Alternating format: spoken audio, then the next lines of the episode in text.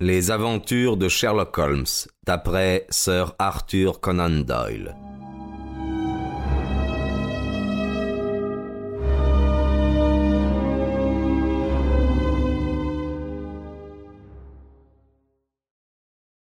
Mais nous n'avons pas de mandat pour l'arrêter. Dans des conditions suspectes, il se trouve dans des locaux inoccupés, répondit Gregson. Cela suffit pour l'instant. Quand nous aurons mis la main au collet, nous verrons si New York peut nous donner un coup de main pour le maintenir hors d'état de nuire. Moi, je prends la responsabilité de l'arrêter immédiatement. Nos détectives officiels manquent parfois d'imagination, mais jamais de courage. Gregson grimpa l'escalier pour procéder à l'arrestation de cet assassin déterminé, avec la même tranquillité que s'il montait le grand escalier de Scotland Yard. Le représentant de Pickerton avait essayé de le précéder, mais Gregson l'avait écarté fermement. Les dangers londoniens devaient être le privilège de la police londonienne.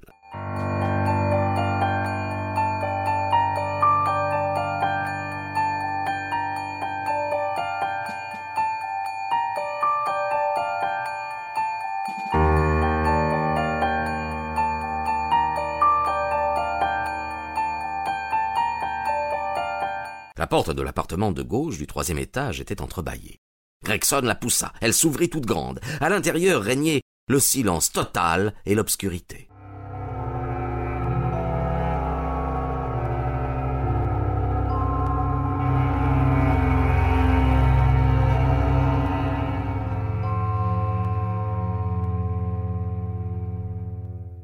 Je frottai une allumette pour allumer la lanterne du détective. Lorsque la flamme se dressa bien droite, nous poussâmes tous une exclamation de surprise.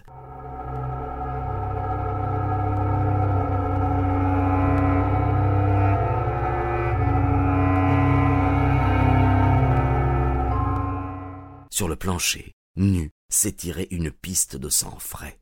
Les pas rouges se dirigeaient vers nous. Ils venaient d'une chambre du fond, dont la porte était fermée. Gregson l'enfonça d'un coup d'épaule et brandit sa lanterne devant lui pendant que nous regardions avidement par-dessus ses épaules. Au milieu de la pièce, vide, le corps d'un colosse avait boulé. Son visage rasé, basané, grotesquement déformé, gisait dans une mare de sang qui s'élargissait lentement sur le parquet. Ses genoux étaient remontés, ses mains projetées en l'air dans un spasme d'agonie, le manche blanc d'un couteau émergeait de sa large gorge brune, la lame était profondément enfoncée.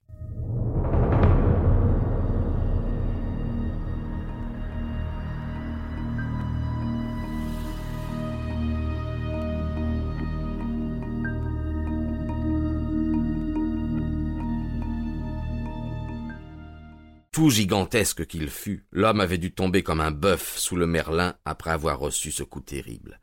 À côté de sa main droite, un poignard à manche de corne et à double tranchant, bien plus formidable encore, gisait auprès d'un gant en chevron noir. C'est Black Giordiano, cria le détective américain. Quelqu'un nous a pris de vitesse. Voici la bougie près de la fenêtre, monsieur Holmes, dit Gregson. Eh bien, que diable faites-vous? Holmes avait allumé la bougie et la promenait d'arrière en avant et d'avant en arrière contre les carreaux. Puis il fouilla la nuit, souffla la bougie et la jeta par terre. Je crois que j'ai fait quelque chose d'utile, murmura-t-il. Il demeura immobile à réfléchir pendant que les deux professionnels examinaient le cadavre. Vous dites que trois personnes sont parties de l'immeuble pendant que vous attendiez en bas, reprit-il enfin. Les avez-vous vues de près? Oui. N'avez-vous pas remarqué un individu d'une trentaine d'années, pas très grand, brun, avec une barbe noire? Si, il est sorti le dernier. Je parierais bien que c'est votre homme. Je veux vous donner son signalement et nous avons une excellente reproduction de l'empreinte de ses pas. Cela devrait vous suffire. Ce n'est pas beaucoup, monsieur Holmes, pour retrouver cet individu parmi des millions de Londoniens. Pas beaucoup, en effet. Voilà pourquoi j'ai cru bien faire en appelant cette dame à notre aide. À ces mots, nous nous retournâmes tous.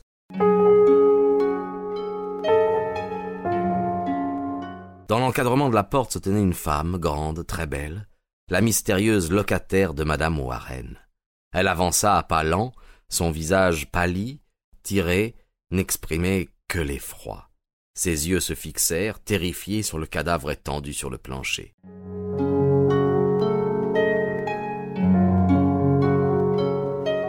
Vous l'avez tué, murmura-t-elle. Puis j'entendis une profonde inspiration d'air et je la vis sauter en l'air en poussant un cri de joie.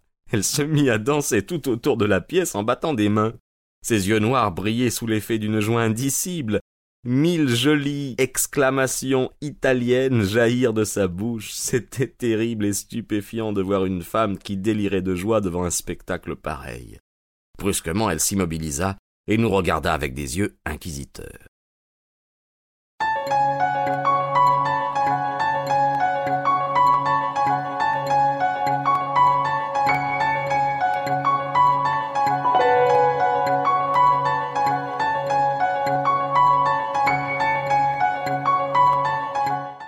Mais vous, vous êtes de la police, n'est-ce pas? Vous avez tué Giuseppe Gorgiano, n'est-ce pas? Nous sommes de la police, madame. Elle fouilla du regard les ombres de la pièce. Mais alors, où est Gennaro? demanda-t-elle. Gennaro est mon mari, Gennaro Luca. Je m'appelle Emilia Luca, et nous sommes tous deux de New York. Où est Gennaro? Il vient de m'appeler par cette fenêtre, j'ai accouru tout de suite. C'est moi qui vous ai appelé, dit Holmes. Vous? Comment auriez-vous pu m'appeler? Votre code n'était pas difficile à comprendre, madame, et votre présence ici était hautement désirable. Je savais que je n'avais qu'à transmettre en code le mot Vieni et que vous viendriez aussitôt. La belle italienne dévisagea mon compagnon avec inquiétude. Je ne comprends pas comment vous savez cela, dit-elle. Giuseppe Gorgiano, comment a-t-il? Elle s'interrompit, et tout à coup son visage s'éclaira de fierté et de joie. Maintenant je vois. Mon Gennaro, mon beau, mon merveilleux Gennaro, qui m'a préservé de tout mal. C'est lui qui a tué, qui a tué le monstre. Oh, Gennaro, comme tu es magnifique. Quelle femme pourrait jamais être digne d'un tel homme? Ma foi, madame Lucas, fit le prosaïque Gregson en posant une main sur le bras de la dame avec aussi peu de sentiment que s'il s'agissait d'un voyou de Notting Hill, je ne me rends pas très bien compte à présent de ce que vous êtes. Mais vous en avez dit assez pour que je me rende parfaitement compte que je dois vous conduire à Scotland Yard. Un moment, Gregson, intervint Holmes. J'imagine que cette dame souhaite sans doute nous donner tous les renseignements dont nous avons besoin. Comprenez-vous, madame, que votre mari sera arrêté et qu'il passera en jugement pour avoir tué l'homme qui est étendu devant nous?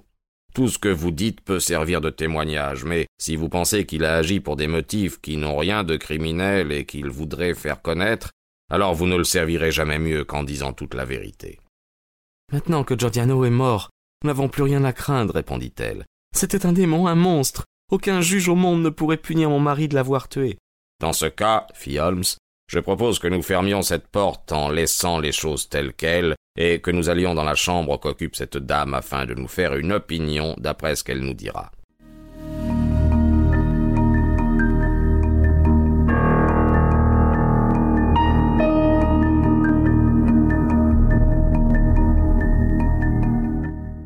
Une demi-heure plus tard, nous étions assis tous les quatre dans le petit salon de la signora Luca pour écouter le récit des événements sinistres, la conclusion desquels nous venions d'assister. Elle parlait un anglais rapide, mais assez peu conventionnel.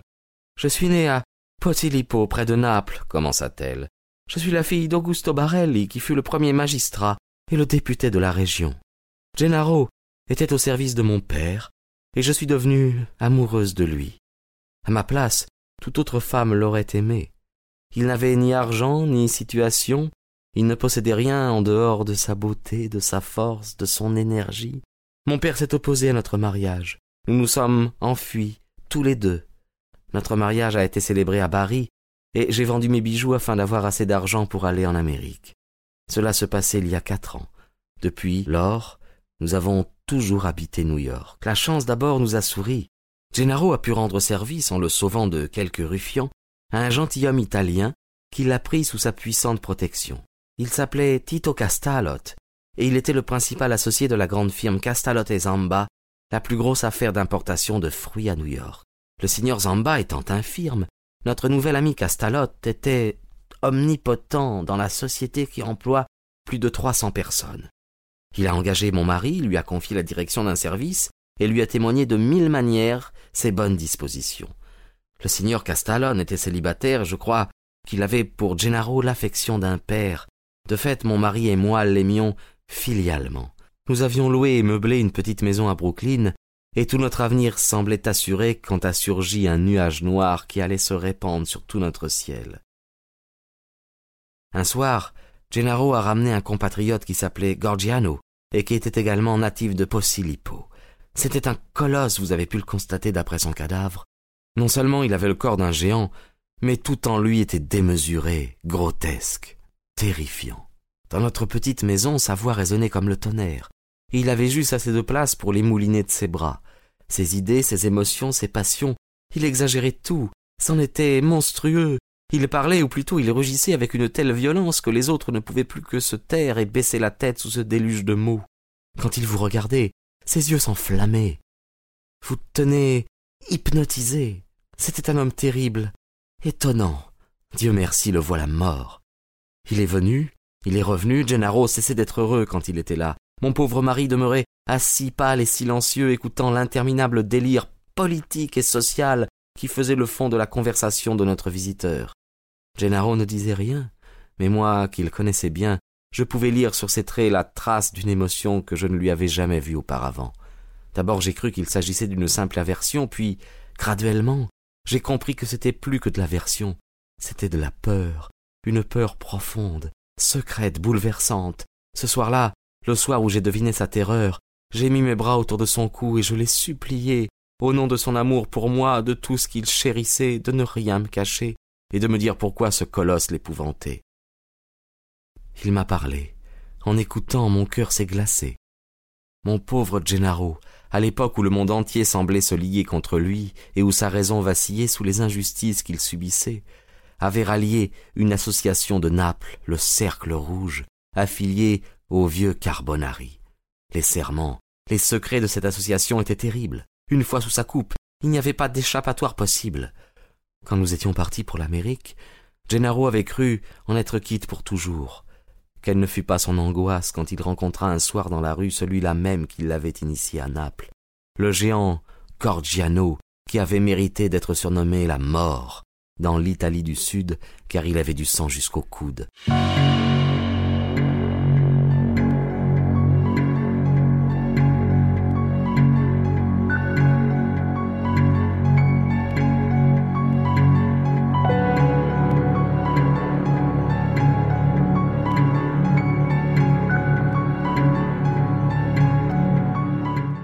Gorgiano s'était rendu à New York pour fuir la police italienne, mais déjà il avait fondé dans sa nouvelle patrie une filiale de cette association infernale. Gennaro m'a raconté tout cela. Il m'a montré une convocation qu'il venait de recevoir. Un cercle rouge était dessiné dessus. La convocation était pour une loge qui devait être tenue à une certaine date. Sa présence était requise, obligatoire. C'était triste, hélas. Le pire allait survenir. J'avais remarqué depuis quelque temps que lorsque Gorgiano venait à la maison, il s'adressait souvent à moi. Et quand il parlait à mon mari, ses yeux terribles, luisants comme ceux d'une bête féroce, se tournaient constamment vers moi.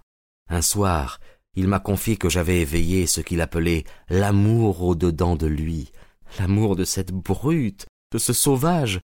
J'étais seul, Gennaro n'était pas encore rentré. Il s'est approché de moi, m'a saisi dans ses bras énormes, m'a enlacé dans une étreinte d'ours, m'a couverte de baisers, et m'a adjuré de partir avec lui. J'étais en train de me débattre en hurlant quand Gennaro est arrivé. Il lui a sauté dessus. Mais Gorgiano l'a assommé et s'est enfui.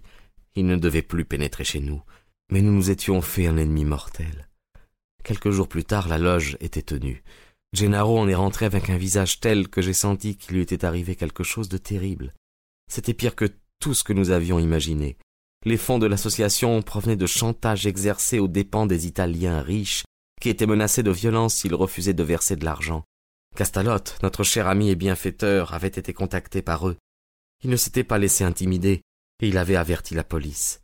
La loge venait en conséquence de décider de faire de lui un exemple tel qu'aucune autre victime n'oserait se rebeller. Lui et sa maison sauteraient à la dynamite.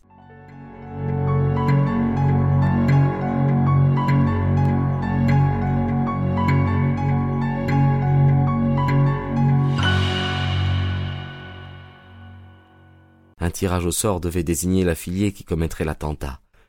Gennaro avait vu son cruel sourire quand à son tour il avait plongé sa main dans le sac. Sans nul doute tout avait été combiné à l'avance, et Gennaro avait sorti le papier estampillé du cercle rouge qui ordonnait le crime. Ou bien il lui fallait tuer son meilleur ami, ou bien il allait s'exposer à la vengeance de ses camarades. Toute la nuit là, nous sommes restés assis, enlacés, chacun réconfortant l'autre en vue des épreuves redoutables qui nous attendaient. L'attentat avait été fixé au lendemain soir. À midi, mon mari et moi nous nous étions embarqués pour Londres, non sans avoir complètement informé notre bienfaiteur et renseigné la police pour qu'elle veille constamment sur sa vie. Le reste, messieurs, vous le connaissez. Nous étions sûrs que nos ennemis nous suivraient comme nos ombres. Gorgiano avait des motifs personnels de vengeance, mais en tout état de cause nous savions comme il pouvait être impitoyable, rusé et infatigable. L'Italie et l'Amérique abondent en histoire sur son pouvoir terrible. S'il voulait l'exercer à nos dépens, ce serait immédiatement. Mon cher amour, employer les quelques jours d'avance que notre départ précipité lui avait donnés à aménager un refuge afin qu'aucun danger possible ne me menace. Pour sa part, il voulait être libre afin de pouvoir communiquer à la fois avec la police américaine et avec la police italienne. Je ne sais pas moi-même où il a habité, ni ce qu'il a fait. Tout ce que j'apprenais, c'était par les annonces personnelles d'un journal. Une fois, en regardant par la fenêtre, j'ai vu deux Italiens qui surveillaient la maison et j'ai compris que Gorgiano avait découvert notre cachette. Finalement, Gennaro m'a dit par le journal qu'il me ferait des signaux d'une certaine fenêtre, mais quand les signaux ont été émis, je n'ai vu que des avertissements brusquement interrompus. Il n'ignorait donc pas que Gorgiano le serrait de près, et Dieu merci, il était prêt à le recevoir. À présent, messieurs, je voudrais vous demander si nous avons à craindre quelque chose de la loi, et si un juge pourrait condamner mon Gennaro pour ce qu'il a fait. Eh bien, monsieur Gregson, dit l'Américain en s'adressant au détective officiel, je ne connais pas votre point de vue anglais, mais je gage qu'à New York, le mari de cette dame recevrait une adresse unanime de félicitations. Il faut qu'elle vienne avec moi et qu'elle voie le chef, répondit Gregson. Si nous obtenons confirmation de son récit, je ne pense pas que ni elle ni son mari aient grand-chose à craindre. Mais ce que je n'arrive pas à comprendre, monsieur Holmes, c'est comment diable vous vous êtes trouvé embringué dans cette histoire. Par amour de l'instruction, Gregson, de l'instruction. On cherche toujours à s'instruire toute la vie. Eh bien, Watson, vous avez un nouvel exemplaire de tragique grotesque à ajouter à votre collection. À propos, il n'est pas encore huit heures et on joue du Wagner à Covent Garden. Si nous nous dépêchons, nous pourrons arriver à temps pour le deuxième acte.